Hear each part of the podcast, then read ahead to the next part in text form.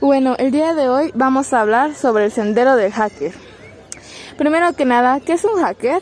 Bueno, un hacker es aquel que irrumpe en una o varias computadoras con la finalidad de consultar, robar o alterar los programas o datos almacenados en las mismas.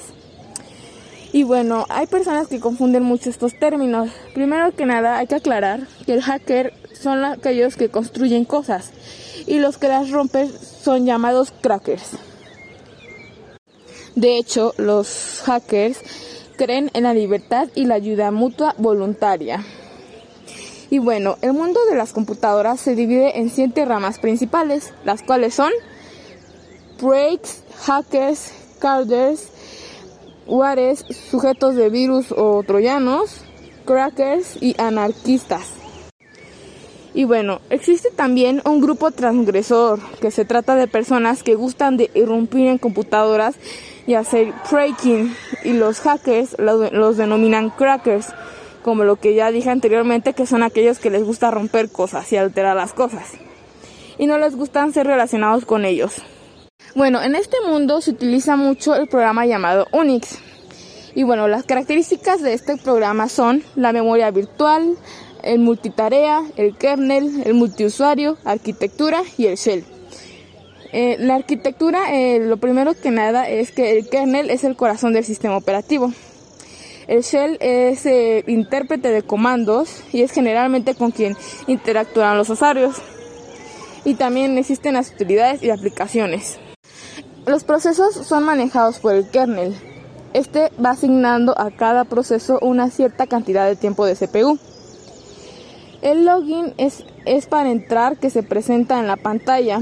El mensaje de login debemos introducir nuestro nombre de usuario y password. El prompt, una vez se ha hecho el login, el shell muestra un, prompt para indicar que está listo para ejecutar un comando. Los prompts más usuales son eh, el signo de pesos, que es el usuario normal, con Born Shell o Com Shell el hashtag que es para superusuario ROT con cualquiera de los intérpretes de comandos. Bueno, también está el logout que es para salir del sistema. Es necesario dar logout. Este depende también del shell que se está usando. Los sistemas de archivos que se usan usualmente son el home, el bin, usbit, el us este, y el local. El Unix tiene tres tipos de archivos, que son los archivos regulares, los directorios y archivos especiales. El acceso, el acceso directo al directorio se realiza empleando un camino. Este camino es conocido como path. El acceso se puede realizar empleando path absoluto o path relativo.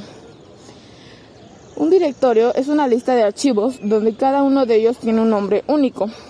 Todos los archivos y directorios tienen permisos. Estos permisos dicen para cada usuario del sistema si puede ejecutarlo, si puede ver su contenido o inclusive si puede borrarlo o modificarlo. Bueno, ahora el siguiente concepto que vamos a ver también es qué es la ingeniería social. La ingeniería social indaga en las costumbres de las personas, en conocerlas más profundamente para perpetrar posteriormente un ataque más elaborado, con la calidad de un corte de bisturí. Por ejemplo, ya sabemos que por ejemplo los crackers son los que interrumpen y rompen las cosas. Pero eh, la ingeniería social lo que hacen es que indagan sobre esas personas que quieren irrumpir, las investigan para luego por fin, cuando irrumpan en, esa, en ese sistema, puedan lograrlo con una mayor facilidad mayor, y mayor estrategia. Bueno, las redes. Las redes son el conjunto de técnicas con conexiones físicas y programas informáticos que son utilizados para conectar dos o más computadoras. Y bueno, los tipos de redes que hay son el hardware de red. ¿Qué es el hardware de red? Tenemos las computadoras, las terminales, routers, etc. Segundo, la tecnología de transmisión. Hay dos tipos, las redes de difusión y redes de punto a punto. Después sigue la escala, que es dependiendo del tamaño de la red que recibe un nombre genérico.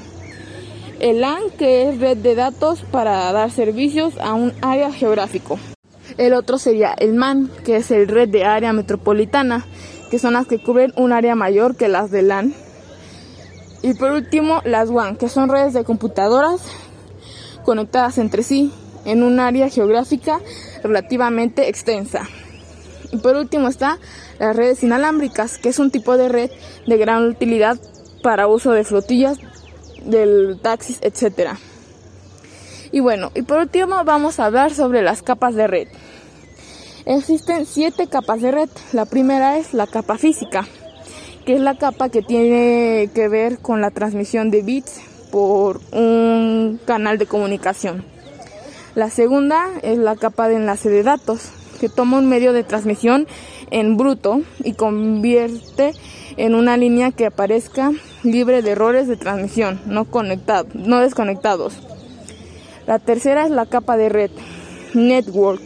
Controla las operaciones de posibles subredes, subredes que se encuentren entre las redes. La cuarta es la capa de transporte, que mm, allí las diferencias de hardware entre la capa de red y la capa de sesión. La quinta es la capa de sesión, que los usuarios de diferentes máquinas pueden establecer sesiones entre ellos. La sexta es la capa de presentación, que los aspectos semánticos y sintácticos de la información que se transmite. Y por último la 7 que es la capa de aplicación que proporciona una interfaz en, en anilla al usuario. Contiene la variedad de protocolos existentes. Y eso ha sido todo. Muchas gracias.